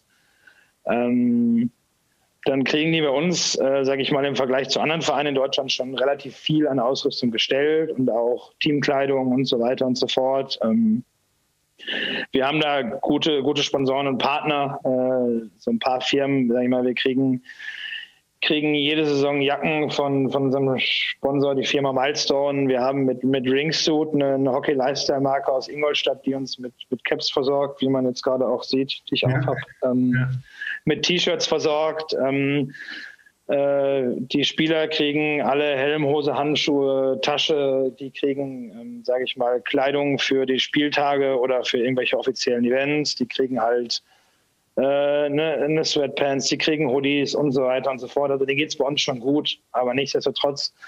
Ähm, die zahlen zum Beispiel ihre Schlittschuhe selbst. Und ein paar Pro-Schlittschuhe bist du bei 800 bis 1000 Euro pro Person. Mhm. Und die Nationalspieler brauchen eigentlich zwei Paar. Ähm, und das zahlen die halt irgendwie aus eigener Tasche. Und wir versuchen es so professionell wie möglich zu gestalten. Ähm, wie gesagt, wir haben, haben Bekleidungsmarken, ähm, die uns unterstützen. Wir haben äh, das, das Salt, was viele Ingolstädter wahrscheinlich kennen, das uns äh, als Sponsor unterstützt und die Mädels halt mit, mit gesunder und vernünftiger Nahrung auch für die Auswärtsfahrten versorgt. Vielleicht an der Stelle ähm, schöne Grüße an die Efi, weil wenn man diese Tüten sieht, die sie da immer vorbereitet mit verschiedensten Namen drauf, das ist schon, das ist schon große Klasse. Also da, da gibt sie sich ja auch, sie gibt sich immer Mühe, aber da, das, das ist schon richtig cool. Also Grüße an die Efi, falls sie uns hört. Ja, absolut. Zumal man auch sagen muss, ähm, wir sind jetzt nach Köln zum Beispiel um 7 Uhr vom Ingolstädter Hauptbahnhof losgefahren. Das heißt, die stellt sich um 5 Uhr morgens hin und macht uns das Essen fertig. Also das ist auch nicht selbstverständlich. Ähm, das ist halt auch, also wir haben, wir haben viel Unterstützung. Wir haben sehr viel Unterstützung auch natürlich vom, vom Stammverein, von den Profis. Ähm, so, gut es, so, so, so, gut es halt machbar ist, auch gerade in der aktuellen Situation, weil denen, denen geht es halt auch wirtschaftlich nicht, nicht super gerade dieses Jahr. Ähm, ja. Aber da ist ein enger Austausch und ähm, sage ich mal, so die letzten Jahre hat sich ja auch eingebürgert, dass wir im, im komplett gleichen Trikot und Outfit für die, für die Profis spielen, um halt diesen Wiedererkennungswert zu haben. Und wir legen halt jedes Jahr, wie ich, wie ich am Anfang des, des Gesprächs schon gesagt habe, wir versuchen jedes Jahr ein bisschen eine Schippe draufzulegen. Ähm, sei es äh, durch, durch Kleinigkeiten, ähm, aber auch zum Beispiel dadurch, dass wir, sage ich mal, ich, ich mache es nebenberuflich, alle anderen bei uns sind Ehrenamtler. Ähm, unser, unsere Helfer, unsere vier, die alles machen, die unseren Social-Media-Kanal betreuen, die quer durch Deutschland fahren, die den Stream halt machen, weil Sport Deutschland stellt das Equipment, Stream muss man selber. Es sind alles Ehrenamtler. Die kriegen halt äh, ein Dankeschön und werden mal eingeladen und so weiter und so fort. Wir tragen natürlich alle Kosten, die die haben, wenn die mit unterwegs sind, aber das ist, das ist halt Enthusiasmus ähm, und, und Herzblut, was dahinter steckt. Und dementsprechend äh, ist es äh, das, das professionellste, was es im Frauen-Eishockey gibt, aber es ist immer noch weit, weit von, sage ich mal, kompletten Profisport weg. Ja. Und das ist halt so die, die Grundsituation, die wir haben. Also es ist im Vergleich zu anderen Vereinen in der Liga ist es Jammern auf sehr hohem Niveau. Also das brauchen wir jetzt auch uns nicht irgendwie wie schlechter machen, als wir sind. Ja. Aber da, darum darum soll es ja auch gar nicht gehen, aber es ist ja trotzdem die Frage, und das hatte ich auch mit der Marie und dem Buch schon. Ähm, äh, du, hast, du, hast jetzt gerade auch wieder so Sachen angesprochen. Ähm, ja, wir hatten, haben jetzt seit ein paar Jahren die Trikots wie die Profis und äh, haben äh, einfach viele Leute, die das halt aus Herzblut machen. Ähm, wenn ich dich jetzt fragen würde, was ist denn so, so ein bisschen dein Wunsch, in Anführungszeichen, wo es vielleicht hingehen soll, wo es hingehen kann, was, äh, was auch so eine, so eine mehrjährige Perspektive angeht, ähm, siehst du da wirklich auch realistisch Potenzial ähm, oder sagst du, das ist jetzt alles nur mein, mein Wunschdenken? Ja, also ich, was, was ich halt ähm, durch, durch meine Kontakte natürlich auch mitkriege, ähm, das, die, die stärkste Liga in Europa dem Fraueneishockey ist in Schweden. Und wenn ich in Schweden auf die Homepage von einem Männerverein gehe, ähm, finde ich da äh, oben im, im Header sozusagen die Männermannschaft und direkt daneben finde ich die Frauenmannschaft. Die teilen sich eine Homepage, die machen ein Fotoshooting zusammen. Ähm, die haben, die, die kriegen die gleiche Ausrüstung gestellt wie die Männer. Ähm, und, und haben halt auch ähnliche Bedingungen. Das sind teilweise auch Teams, die dann zu Auswärtsspielen fliegen, wobei man sagen muss, dass Schweden natürlich auch ein bisschen weitläufiger ist als, als äh, Deutschland. Ähm, alternativ müssten die dann 18 Stunden Bus fahren, wenn, wenn die in, in, in, im ganz hohen Norden spielen. Also das ergibt sich halt auch dadurch. Aber im Endeffekt, das ist halt so ein Thema. Und bei uns krankt es ja schon ein Stück weit. Das ist halt mein, mein absolutes Lieblingsthema, wo ich jedes Mal äh, vertröstet werde aufgrund der Gegebenheiten in der Saturn Arena und der Halle 2, ähm, ich finde es halt ein Unding, dass wir äh, zu Normalbetriebszeiten, jetzt nicht im Falle von Corona gerade, wir haben für die Ausrüstung der Spielerinnen einen Lagerraum. Wir haben aber keine eigene feste, dauerhafte Kabine. Und das ist halt, wir haben, wir haben fünf Olympiateilnehmer in der Mannschaft. Wir haben wahrscheinlich nächstes Jahr noch mehr Olympiateilnehmer, wenn es stattfindet in, in Peking. Wir haben Leute, die haben sieben, acht, neun Weltmeisterschaften gespielt und die können ihr Zeug nicht in einer, in einer festen Kabine an ihrem eigenen Platz hängen lassen. Und das ist da, das verstehe ich halt nicht. Und da ist immer, ja, wir haben keine Räumlichkeiten, geht nicht, geht nicht, geht nicht. Und das ist so der, das ist so das, das wo ich sage, das wäre das Erste, was wir dringend brauchen. Weil momentan haben wir halt dadurch, dass nur die Profis und wir aufs Eis gehen dürfen äh, und spielen dürfen, haben wir halt jetzt tatsächlich auch sogar zwei feste Kabinen, wo wir unser Zeug lassen können, was halt dem geschuldet ist, dass in der Kabine Abstand gehalten werden muss. Ähm, und die Kabinen halt einfach frei sind. Und da ist halt auch uns die, sind auch die Stadtwerke Betriebs GmbH uns entgegengekommen und haben gesagt, okay, wenn nur ihr da seid, äh, trotz Corona, lasst euer Zeug da. Die Profis sind in der Arena, ihr seid in der kleinen Halle, ihr könnt euer Zeug da aufhängen, ihr könnt euch da ausbreiten. Da sind wir auch sehr dankbar für. Nur ich weiß nicht, ob wir nächstes Jahr, sollte es sich alles wieder normalisieren und normaler Trainingsbetrieb stattfinden und so weiter, ob wir dann weiterhin eine eigene Kabine haben. Das bezweifle ich stark. Und das ist halt so ein Ding, ähm, das ist halt ein, ein brutaler, brutal, oder wäre ein brutaler Luxus, weil wir haben halt auch ein paar Spieler, die kommen aus München äh, oder kommen von ein paar Kilometer weiter weg, äh, die dann auch ihr Zeug manchmal mitschleppen müssen und das ist halt echt ätzend. Also erstmal kann ich absolut nachvollziehen. Ähm, danke auch dafür das, für das ehrliche äh, oder für die ehrliche Aussage deinerseits. Die Frage, die ich halt auch bei der Marie und dem Busch dann im Gespräch schon aufgeworfen habe, das ist natürlich, wenn man es mal wirklich runterbricht, ja eigentlich dann eher schon so ein fast schon gesellschaftliches Problem, ne? dass äh, da halt einfach an vielen Ecken und Enden nach wie vor ähm, die vielleicht auch oft propagierte Gleichberechtigung halt einfach noch nicht wirklich zu 100 Prozent äh, ja, sich durchgesetzt hat, gelebt wird, erfolgt ist. Ich weiß nicht, wie man es nennt. Jetzt erlebst du das natürlich im Sportkontext, ähm, aber den Podcast habe ich ja auch aus dem Grund heraus gemacht, ähm, dieses Thema generell so ein bisschen anzustoßen. Wie, wie erlebst du das denn als männlicher Trainer eben im Frauensport? Ähm, witzigerweise habe ich ähm, tatsächlich vorhin mit ähm, dem Schiedsrichterchef vom DB, der für uns zuständig ist, telefoniert und dann kam genau dieses Thema auf, ähm, dass es hieß, okay, ähm, dass auch gerade Schiedsrichter teilweise dann, ah, heute muss ich Frauen-Bundesliga pfeifen, da äh, ist halt Frauenliga, da kann ich ein bisschen meine Schlittschuhe spazieren fahren. Das funktioniert halt nicht mehr, weil die sind läuferisch einfach so gut mittlerweile, dass halt auch da die, die Schiedsrichter ähm, sich, sich halt 100 Prozent konzentrieren müssen und Gas geben müssen. Und das dachte auch, das ist halt Thema Akzeptanz, das muss geändert werden. Der Deutsche Eishockeybund ist dran, der Deutsche Eishockeybund tut sehr viel dafür, was ich auch, auch ähm, wo ich sehr dankbar für bin. Ähm, für mich als männlicher Trainer, ähm, der auch männlicher Spieler war natürlich logischerweise, wenn ich sehe, was ich teilweise in der vierten Liga als Spieler verdient habe äh, und was ich an Ausrüstung gekriegt habe und das Ganze drumherum und Auto und so weiter und so fort in der vierten Liga bei den Männern. Und wir hatten auch halt, wir hatten halt 1000 Zuschauer. Also jetzt auch nicht so, dass da jetzt durch die Zuschauereinnahmen das irgendwie alles refinanziert wurde.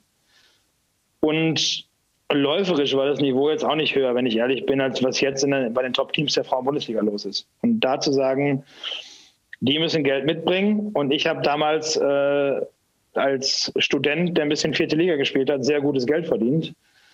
Ähm, und es ist momentan ja auch nicht anders. Wenn ich sehe, was teilweise die Oberliga-Teams da, die spielen, haben vor Corona vor 600 Zuschauern gespielt und da verdienen halt äh, die, alle Spieler vierstellig. Und unsere Spieler äh, zahlen Beitrag. Und da fehlt dann einfach die, die Grundakzeptanz und halt sich auch ein Stück weit darauf einzulassen, dass es, ähm, es ist zwar der gleiche Sport, es ist aber, es wird aber anders gespielt. Und ähm, sich aber einfach mal darauf einzulassen, auch als Zuschauer und als, als Eishockey interessierter Mensch, zu sagen, hey, ich gucke mir mal Frauen-Bundesliga an oder gucke mir mal ein Frauen-Länderspiel an ähm, und dann festzustellen, oh, äh, das ist aber doch äh, ganz schön schnell, technisch versiert und die Mädels sind gut.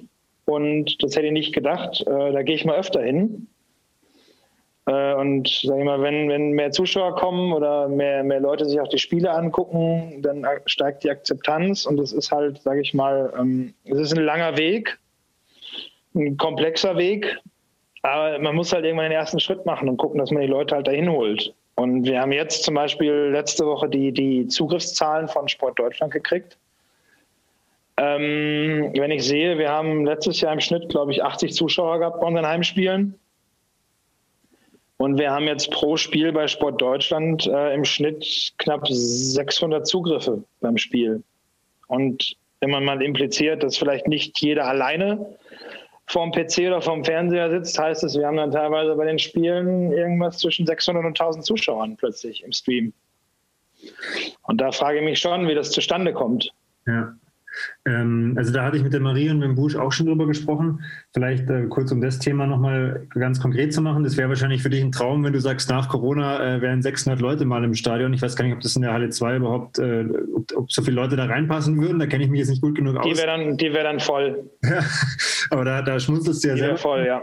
Ähm, ich, also was, ich, was ich halt tatsächlich glaube, ist, ich habe dir jetzt auch bewusst da mal die Zeit gegeben äh, und dich nicht unterbrochen, äh, dieses generelle Problem, da werden wir, da werden wir wahrscheinlich ewig weiter diskutieren. Das werden wir auch nicht final jetzt hier klären können, auch schon gar nicht lösen können.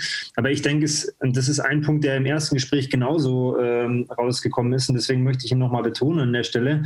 Es fängt halt damit an, dass man so ein bisschen in Anführungszeichen wertfrei sich einfach mal mit ich nenne es mal generell anderen Themen beschäftigt. Und das kann für den einen, der zum Beispiel Eishockey-Zugang hat, so war es ja bei mir auch, ich habe es der Marie erzählt, ich bin seit, keine Ahnung, gefühlt 20 Jahren ERC-Fan und bin ins alte Eisstadion gegangen. Und bis ich jetzt dann quasi euch kontaktiert habe, habe ich mit dem Frauen-Eishockey noch nie einen Berührungspunkt gehabt. Nicht einen, obwohl ich in der Saturn-Arena, weiß ich nicht schon, wie oft gestanden und gesessen bin. Und damit fängt halt viel an, ne? dass man sagt, okay, man, man löst sich so ein bisschen von dem, ja, klar, weil DEL und da sind mehr Zuschauer im Stadion, aber man, man, man muss einfach wirklich wertfrei und offen anderen Sachen eine Chance geben, sonst, sonst wird sich nichts tun. Ich weiß nicht, ob du, ob du das ähnlich siehst oder ob, ob du da, ob du vielleicht eine Lösung hast, noch äh, ergänzend äh, zu dem, was ich jetzt gesagt habe, oder, oder einfach wie du siehst. Ja, es ist, ähm, sage ich mal, diese, dieses Grundsatzproblem. Ähm, es, es ist nicht schlechter, es ist anders. Das ist so der, der Kernpunkt. Und ähm, sage ich mal, wenn ich grundsätzlich eine Affinität zu diesem Sport habe und ähm, sage, okay, die, die, dieses, dieser, dieser Sport an sich begeistert mich, ähm, muss ich ganz ehrlich sagen, mittlerweile in der Frauen-Bundesliga, so bei den Top 4 Teams, ähm, auch wenn ich jetzt vielleicht ein bisschen befangen bin, ähm, würde ich mir lieber einen, einen Top-Frauen-Bundesligaspiel angucken als, als ein Spiel bei den Männern in der Oberliga. Ähm, weil in der Oberliga äh, hast du halt viele Junge, die, die sich halt beweisen wollen und irgendwie versuchen, den letzten Sprung noch nach oben zu schaffen. Und dann hast du ganz lange nichts und dann hast du noch ein paar Leute 35 plus, die noch ein bisschen Kohle machen wollen. Und aber nicht, sage ich mal, so, so die Beweggründe der Leute in der Oberliga äh, und drunter finde ich halt immer ein Stück weit schwierig. Ähm, und dann zu sagen, okay, Frauen-Bundesliga, so blöd es sich anhört, die machen das, weil die da Bock drauf haben. Die fahren ein Wochenende durch Deutschland, weil die da Bock drauf haben. Die kriegen da keine Kohle für, bis auf die wenigsten. Aber die, die, die machen das halt wirklich aus, aus einem ganz anderen Antrieb. Und das ist halt, ähm, das sollte man halt wertschätzen. Und ich finde, es ist, es fällt leicht, das Ganze wertzuschätzen, weil die Qualität mittlerweile im Frauen-Eishockey sehr hoch ist. Ja. Ja, ich denke, also deswegen, wir haben es ja auch äh, im letzten Gespräch schon, wir werden alles verlinken, was wir verlinken können. Und ich habe jetzt am, am, Wochenende auch in, äh, am Samstag in den, in den Stream reingeschaut. Da, was ich halt da ganz konkret zum Beispiel einfach als Zuschauer dann sage, das wäre halt geil, wenn das jetzt noch kommentiert werden würde, ne? dass man sagt, okay, man, man, man hört einfach noch einen Kommentator. Ich meine, klar ist das natürlich immer mit noch dann wieder mehr Aufwand verbunden. Wer macht's? Wie bezahlt man den? Findet man einen Ehrenamtler oder so? Aber das ist halt das, wo ich sage, alles war dann schon mal cool reinzuschauen und für die, die es interessiert, und wir, wir, gehen ja mal davon aus, dass es irgendwann auch wieder möglich sein wird, ins Stadion zu gehen, dass man einfach mal sagt, hey, ich, äh, ich schaue mir einfach ein Spiel entweder im Stream oder im Stadion einfach mal an. Ja, wobei ich sagen muss, äh, auswärts ist natürlich da ist ja schon mal für die anderen Vereine schön, dass wir unser Streaming-Zeug mitbringen, weil viele Vereine übertragen halt nicht. Ähm, wie gesagt, das auch wieder jammern auf hohem Niveau. Ähm, aber bei den Heimspielen haben wir ja tatsächlich seit letzter Saison es angefangen und seit dieser Saison ähm, teilweise den, den Manuel Wiesinger und den Hans Fischer zusammen da. Ähm, und wenn einer von beiden nicht kann, macht es normalerweise der andere und hat eine Spielerin, die gerade nicht spielt, sei es, sei es dritte Torhüterin, also die Torhüterin, die an dem Wochenende frei hat, oder halt auch eine verletzte Spielerin oder sonst irgendwas, als Co-Kommentator mit. Also unsere Heimspiele dieses Jahr im Stream waren alle komplett mit Kommentar und halt auch Ähm, Gerade Manu und Hans sind halt äh, auch sehr Eishockey-affin und ja. sind halt auch top vorbereitet. Also es ist nicht so, dass da jetzt jemand hinkommt und äh, dann einfach so ein bisschen erzählt, sondern die sind vorbereitet, die kennen die Mannschaft mittlerweile sehr gut. Und also das ist, äh, also bei den Heimspielen ist es definitiv der Fall. Das habe ich natürlich jetzt ausgeschlagen, weil ich habe jetzt natürlich gerade konkret den Auswärtsstream geschaut, ähm, weil ich denke, für mhm. diejenigen unter uns, die den Hans Fischer kennen, ähm, also der ist nicht nur Eishockey-affin, sondern es ist ja auch wirklich lustig, ihm zuzuhören. Also egal, ob er jetzt Männer oder Frauen Absolut, ja. Also das ist ja wirklich da, da, kann man wirklich mal Radio auch wieder hören. Eigentlich, da braucht man nicht mal was sehen, weil das ist tatsächlich wirklich einfach mhm. sehr nett, wie er das macht. Ähm, aber auch ja. da ähm, werden wir natürlich gerne verlinken dann auch. Ähm, jetzt möchte ich nochmal zum Abschluss so ein bisschen in die, in die aktuelle Situation hüpfen. Ihr habt jetzt gerade, wie gesagt, in Bergkamen gespielt. Jetzt, wenn wir sprechen, ist am Wochenende ähm, Mannheim äh, Doppelwochenende für euch und dann sind zwei Wochen spielfrei. Und dann kommen ja nochmal, wie ich jetzt äh, gelesen habe, einfach genau die zwei Mannschaften, die es ja wahrscheinlich auch beim Final Four Turnier dann zu schlagen gilt. Wie geht man jetzt in diese letzten drei Doppelspieltage und wie geht ihr auch gedanklich, weil ihr seid ja schon qualifiziert, das haben wir auch schon angesprochen, jetzt in den Rest der Saison? Und ich frage dich auch ganz konkret, was ist dein Ziel oder was ist euer Ziel? Also die, die Marschrichtung, die ja, die ja ausgegeben wurde, ähm, ist ja auch über den Donaukurier ganz offen kommuniziert worden, gerade jetzt für den Januar. Ähm, Im Januar sind es acht Spiele, 24 Punkte. Also gegen Mannheim müssen, müssen zwei Siege her und da brauchen wir auch nicht drüber, weiter drüber diskutieren.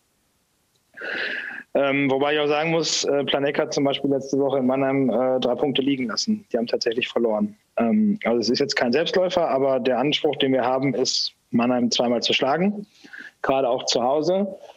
Dann mit den zwei spielfreien Wochenenden ist, äh, sage ich mal, nicht optimal. Aber äh, dann, dann haben die Mädels immer wieder ein paar Tage frei, um ein bisschen vom Eishockey wegzukommen und äh, auch mal, äh, weil viele sind ja nicht äh, gebürtige Ingolstädter, kommen nicht aus Ingolstadt, sondern sind die Saison über hier und im Sommer teilweise zu Hause. Die können dann übers Wochenende noch mal ein paar Tage heimfahren zur Familie, zu den Eltern und so weiter und so fort, Geschwistern ein bisschen zu entspannen.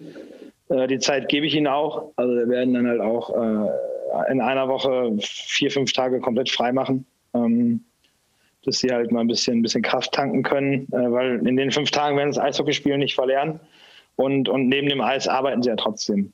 Ähm, und ja, dann kommt Memmingen. Ähm, Memmingen zweimal, Planek zweimal. Ähm, am liebsten natürlich alle vier gewinnen. Wir haben jetzt äh, rechnerisch neun Punkte vor Memmingen und drei Punkte vor Planek, wobei die ihre vier Spiele untereinander schon weg haben. Ähm, und Ziel ist ganz klar, Hauptrunde Erster zu werden, um im Falle, dass das Final Four normal stattfindet, ist ja in diesen Zeiten auch nicht so sicher, ähm, im Halbfinale auf den vierten zu treffen. Weil, sage ich mal, es ist dann zwei, zwei Spiele auch wieder im Final Four, Samstag, Sonntag. Und es ist mit Sicherheit angenehmer, am Samstag gegen Mannheim oder Berlin zu spielen, als Samstag Memmingen zu haben und Sonntag Planek. Ja. Oder umgekehrt. Und deswegen ist halt ganz klar, Hauptrunden erster ist das Ziel jetzt erstmal. Aber ihr seid ja jetzt schon in der komfortablen Situation, sorry, wenn ich unterbreche, dass ihr das ja eigentlich aktuell gerade komplett selber in der Hand habt, ne? Genau, also wir müssen halt Memmingen und Planek schlagen erstmal. Also das ist jetzt auch kein Selbstläufer. Wir haben gegen beide einmal gewonnen, einmal verloren. Ähm, haben aber, sage ich ja, in der Zeit ähm, nochmal personell nachgerüstet. Die verletzten Spieler zu dem Zeitpunkt sind auch wieder da. Und ähm, eine Nationalspielerin, die Theresa Wagner, ist in, dem, in der Zeit auch noch von Planek zu uns gewechselt. Also die hatten einen Abgang, wir hatten einen Zugang. Und dementsprechend sehen wir uns personell gut aufgestellt. Und der Anspruch, den wir haben dieses Jahr, ist von der Mannschaft auch ganz klar vorgegeben, wir wollen deutscher Meister werden. Und wenn ich deutscher Meister werden will, muss ich halt alle schlagen. Das wäre jetzt noch meine Frage gewesen, äh, ob ich dich noch hätte aus der Reserve locken können, wenn du es nicht gesagt hättest. Aber ich meine, wenn ihr Hauptrunde werden wollt und so wie du es ja auch schon jetzt skizziert hast, ist es ja klar. Ähm, Finde ich erstmal sehr spannend. Ähm, vielleicht äh, für unsere Zuhörer, das, das Final Four Turnier, das ist dann am 16. 17. März, wenn ich richtig informiert, informiert bin. Auch das wird ja hoffentlich dann übertragen. Ähm, auch da ähm, haben wir äh, auch schon gesprochen, dass man vielleicht danach äh, auch nochmal spricht, wir zu zweit, ähm, wie es dann denn jetzt in der Restsaison noch gelaufen ist. Aber ich denke, für alle Zuhörer, die es wirklich jetzt interessiert, wird es noch eine spannende Saison, eben Hauptrunde und dann Final Four. Ähm, was was würdest du dir jetzt einfach, äh, noch nicht mal unbedingt sportlich, aber vielleicht auch für die nächsten ein, zwei, drei Jahre dann danach ähm, fürs Ingolstädter Frauen-Eishockey und vielleicht fürs Frauen-Eishockey in Deutschland oder auch weltweit ähm, wünschen? Jetzt völlig losgelöst von der Saison, sondern einfach so, wenn du sagst, du hättest zwei, drei Wünsche frei oder einfach so Impulse, die du mit reingeben möchtest in die Diskussion, was, was wäre das? Also äh, zum Final Four erstmal, das ist am 13. 14. März, das ist Samstag, Sonntag. Ähm, in, in, in Füssen. Es wird übertragen, aber da es der DEB organisiert, weiß ich noch nicht wo und wie. Aber das werden wir auch noch kommunizieren. Ähm, weil da wird eine, eine, Art, aufgrund von Corona, so eine Art Mini-Bubble geschaffen für das Turnier. Und da können unsere Streamer halt dann einfach nicht mit rein. Ähm, ja. Das geht nicht. Ähm, da kümmert sich der DEB darum, dass das übertragen wird. Ähm, ansonsten auf, auf die nächsten ein, zwei, drei Jahre fürs, fürs Ingolstädter Frauen-Eishockey, aber auch allgemein. Ähm, ja, das, das sage ich mal, was, was viele Frauensportarten, die von ihrer äh, von ihrem männlichen Pendant erschlagen werden, sich wünschen. Ähm, mehr Zuschauer, mehr Akzeptanz ähm, wäre natürlich, wär natürlich toll, wenn, wenn wir es mal hinkriegen, auch in Ingolstadt, auch vielleicht schon nächstes Jahr, dass man halt äh, insoweit unterstützt wird, äh, dass die Spieler eben nicht mehr äh, 400 Euro zu den Eiskosten dazu zahlen müssen pro Saison. Ähm, wenn wir das irgendwie finanzieren könnten ähm, durch, durch Sponsoren, weil das sind halt, äh, das ist halt eine Summe von, ja, bei dem Kader von, von 10.000 Euro. Ähm, da, das ist, das ist im, im, im Männersportarten ist das, sind das Peanuts und bei uns ist es, wäre das halt ein absoluter Gamechanger. Ähm, ja.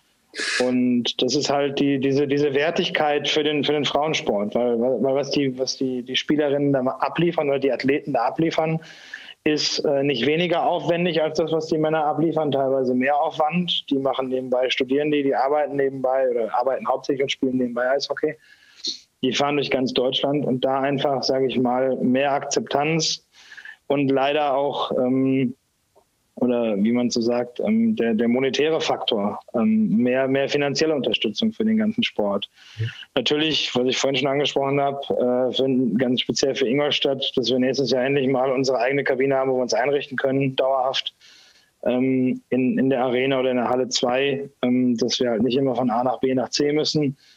Ähm, und dass wir halt unser, unser Projekt, was wir haben oder unser, unsere Philosophie, deutsche Nationalspieler fördern, ähm, deutsche junge Spieler fördern, komplett auf Importspieler verzichten ähm, und dass vielleicht die eine oder andere Nationalspielerin, die sowohl sportlich ins Konzept passt, als auch ganz wichtig menschlich reinpasst, ähm, sich uns noch anschließt. Ähm, die, die Anzahl der Spieler, die in dieses ähm, ähm, Profil passen, ist, ist sehr gering, muss man auch sagen. Das sind nur noch ein, zwei, drei in Deutschland, die, die ich, solange ich hier das Sagen habe und verantwortlich bin, mir vorstellen kann als Teil dieser Mannschaft, die noch nicht in Ingolstadt sind.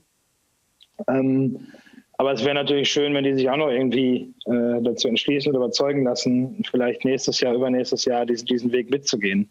Mhm. Ähm, dass wir halt sagen, okay, wir holen uns keine zwei Ausländer und buttern da noch Kohle rein, sondern wir gucken, dass alles, was an Budget da ist und an, an Etat da ist und Begebenheiten da ist, dafür genutzt wird, die Deutschen zu fördern. Und das ist halt, wie gesagt, so, so der Wunsch, den ich hätte. Zum einen war das eigentlich schon fast ein Wunder, also wirklich ein wunderbares Schlusswort, weil das eine ja auch wieder so diesen ganzen allgemeinen Charakter der ganzen Thematik mhm. anspricht. Also das finde ich, ich kann, man kann es nicht oft genug sagen. Es geht da wahrscheinlich, und das hast du ja immer wieder betont, auch es war auch im ersten Gespräch schon so, dieses Thema Akzeptanz, dieses Thema Wertschätzung und halt das Thema ähm, auch monetär. Vielleicht ähm, als letzten Punkt, bevor wir in die letzten vier Abschlussfragen gehen, die ich immer gleich stelle. Ähm, ihr habt ja auch gerade ein Projekt laufen. Vielleicht möchtest du dazu noch ein, zwei Sätze sagen ähm, auf, auf betterplace.org. Ähm, wie kann man euch unterstützen und um was geht es da? Ja, genau. Also wir haben in, in Zusammenarbeit mit der Sparkasse Ingolstadt-Eichstätt ähm, über deren Präsenz via wunder.de und das schaltet dann immer auf diese auf, auf betterplace.org auf. Ähm, einen Spendenaufruf gestartet, auch wenn sich das jetzt ein bisschen, äh, wie sagt man, im, im, Neudeutsch so ein bisschen cheesy anhört. Ähm, die, wir würden halt gerne die, die Mädels äh, einfach entlasten finanziell. Und das ist genau dieser Punkt, diese 200 Euro pro, pro Quartal oder pro Halbsaison. Ähm, und halt eben auch die, weil die Helme und, und Hosen und so weiter, was wir stellen von Vereinen, das sind jetzt auch seit nach zwei Jahren so ein bisschen durch.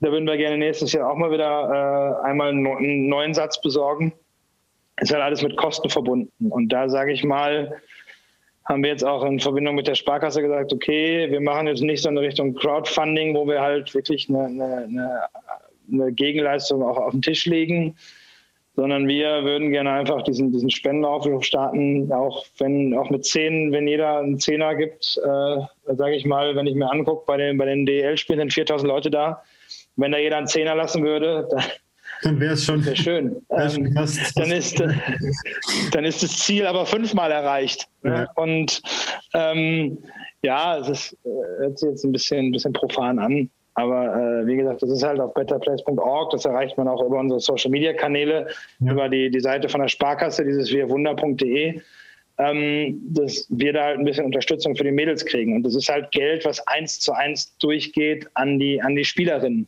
Ähm, da habe ich persönlich jetzt nichts von in meiner, in meiner Tätigkeit. Es geht halt wirklich nur darum, zu sagen, okay, das ist Anerkennung, die fahren von Samstagmorgen bis Sonntagabend nach Bergkamen, die fahren nach Berlin, die fahren nach Köln, die sind beim Heimwochenende zwei Tage nur im Tunnelmodus.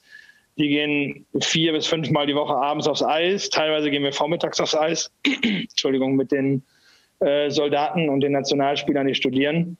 Ähm, die Mädels investieren so viel Zeit und ich finde, die, die investierte Zeit ist Investition genug, dass man nicht nur sagt, okay, die investieren Zeit und investieren auch noch Geld, weil gerade die Nicht-Bundeswehrathleten, die arbeiten, da gibt es auch noch äh, ein, zwei, drei Nationalspieler, die wirklich arbeiten gehen. Da geht der komplette Jahresurlaub teilweise für eine Weltmeisterschaft drauf.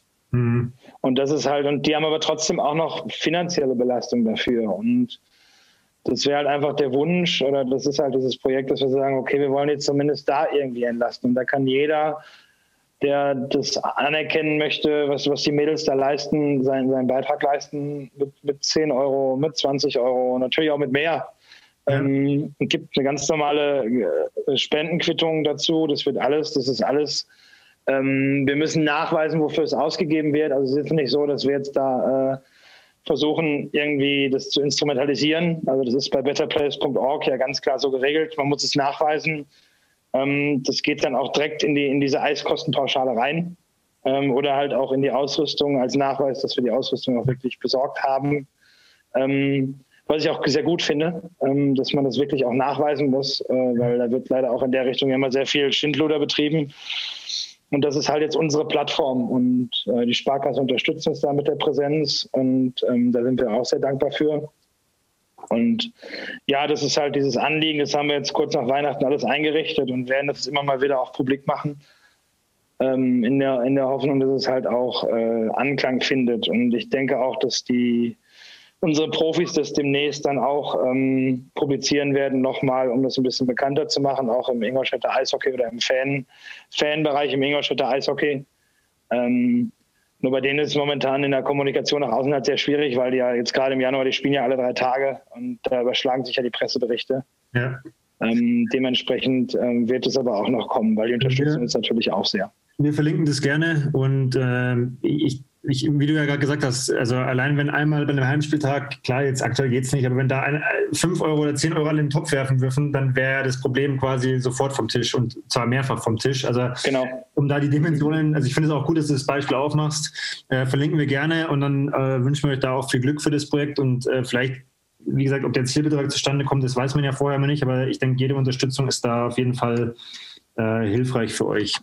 Ähm, jetzt haben wir tatsächlich wieder länger, länger, gesprochen als geplant, was dann recht schnell passiert. Ich habe ja auch an vielen äh, Ecken und Enden auch wieder versucht, das Themen, de, den Themenkomplex nicht ganz ausarten zu lassen. Auf jeden Fall schon mal vielen Dank für deine echt interessanten Einblicke und für deine auch offenen Worte. Ich habe zum Schluss immer vier ähm, Fragen, die ich jedem Gast gleich stelle. Du kannst ganz spontan antworten, ähm, musst nicht antworten, einfach ähm, was du, was du möchtest, was dir in den Kopf kommt. Hast du im Sport und oder im Leben ein Vorbild? Äh, meine Eltern. Sehr gut. Äh, Finde ich immer äh, eine schöne Antwort, sowas zu hören. Ähm, was ist, ich ne, nehme jetzt mal bei dir die Trainerkarriere raus. Äh, also, was ist das wichtigste Learning, was dir deine Zeit als Trainer, der du ja mit 18 schon geworden bist, so über die Jahre jetzt äh, gezeigt hat? Ähm, jetzt bezogen zum Beispiel auf dieses Jahr, die Saison. Ich habe 24 Spieler und es sind 24 individuelle Athleten. Du kannst mit nicht mit zwei oder drei Leuten gleich, das funktioniert nicht. Du kannst nicht alle, du musst so gut wie es geht alle gleich behandeln, aber du kannst nicht mit jedem gleich sprechen. Ähm, es sind 24 individuelle Charaktere. Äh, das habe ich teilweise relativ hart lernen müssen. Ähm, und du musst da so gut es geht drauf eingehen als Trainer. Sehr interessanter Aspekt, weil du natürlich klar aus dem Teamsport kommst. Und das äh, vergesse ich als Trainer auch immer wieder, dass ich nur Individualsportler vor mir habe. äh, da ist das dann natürlich eigentlich automatisch vorausgesetzt, aber das ist natürlich in einem Teamgefüge nochmal was ganz anderes. Ähm, wir sind ursprünglich ein Lauftreff oder aus einem Lauftreff entstanden. Ähm, haben mittlerweile ja schon verschiedene Sportarten abgedeckt. Ähm, wenn du jetzt drei Tipps an unsere Zuhörer geben könntest, sei es aus deiner Trainererfahrung, aus deiner Sporterfahrung, äh, was wären das für drei Tipps? Ähm, was ich leidlich erfahren musste als, als Athlet selber, ähm, auch als, als junger Mensch, man sollte in seinen Körper reinhören. Und ähm, wenn es mal nicht geht, dann geht es nicht. Ähm, ich habe sehr häufig, wie es auch im Eishockey üblich ist, auch mit Verletzungen gespielt und äh, merke es jetzt aber mit Mitte 30 so langsam, dass ich vielleicht das ein oder andere Mal hätte pausieren sollen. Das ist ganz wichtig, glaube ich, äh, für Athleten. Ähm, man ist nie fertig, wäre das Zweite als Athlet. Also ich kann auch mit Anfang, Mitte 30 noch Sachen dazulernen, mich weiterentwickeln. Ähm, auch eventuell auf sich ändernde äh, physiognomische Voraussetzungen eingehen. Ähm, man entwickelt sich, solange man aktiv Athlet ist, immer weiter. Ähm, und das Dritte, was ich, was ich glaube ich ganz, ganz wichtig finde, ähm, äh, man sollte immer Spaß an der Sache haben, die man tut. Ähm, weil dann fällt es einem leichter. Und selbst wenn man wenn man irgendwann Profi ist, sage ich auch Eishockey-Profi, Fußball-Profi und so weiter und so fort, man hat es irgendwann mal betrieben als Kind, weil man Spaß an der Sache hatte. Und dieser Spaß darf nicht verloren gehen. Es ist, es ist sage ich mal, als Profi, ähm, man macht sein Hobby oder seine Leidenschaft zum Beruf und das schafft, das können halt nicht viele Leute von sich behaupten im Leben. Und es ist halt einfach eine geile Nummer und daran sollte man auch sich festhalten. Richtig cool. Also ja, habe ich jetzt gerade auch wieder mit leichter Gänsehaut zugehört. Das ist richtig, richtig cool. Möchte ich auch einfach so stehen lassen. Ähm, Christian, vielen Dank, dass du dir jetzt doch so lange Zeit genommen hast. Ähm, ich hoffe, wir konnten alle ein bisschen ansprechen. Ähm, wie gesagt, ich wünsche dir jetzt für, die, äh, für das Spiel gegen, gegen Mannheim erstmal viel Glück und dann auch für die restliche Saison. Ich werde es interessiert verfolgen und ich hoffe, dass wir uns dann das sage ich jetzt einfach mal so frech, äh, dass wir uns dann mit dir als äh, Trainer der deutschen Meisterinnen Mitte, Ende März nochmal unterhalten können. Ähm, ich würde mich jetzt schon verabschieden. Die letzte Frage überlasse ich dann komplett dir. Wie gesagt, danke für deine Zeit. Ähm, du darfst vervollständigen. Frauen-Eishockey ist?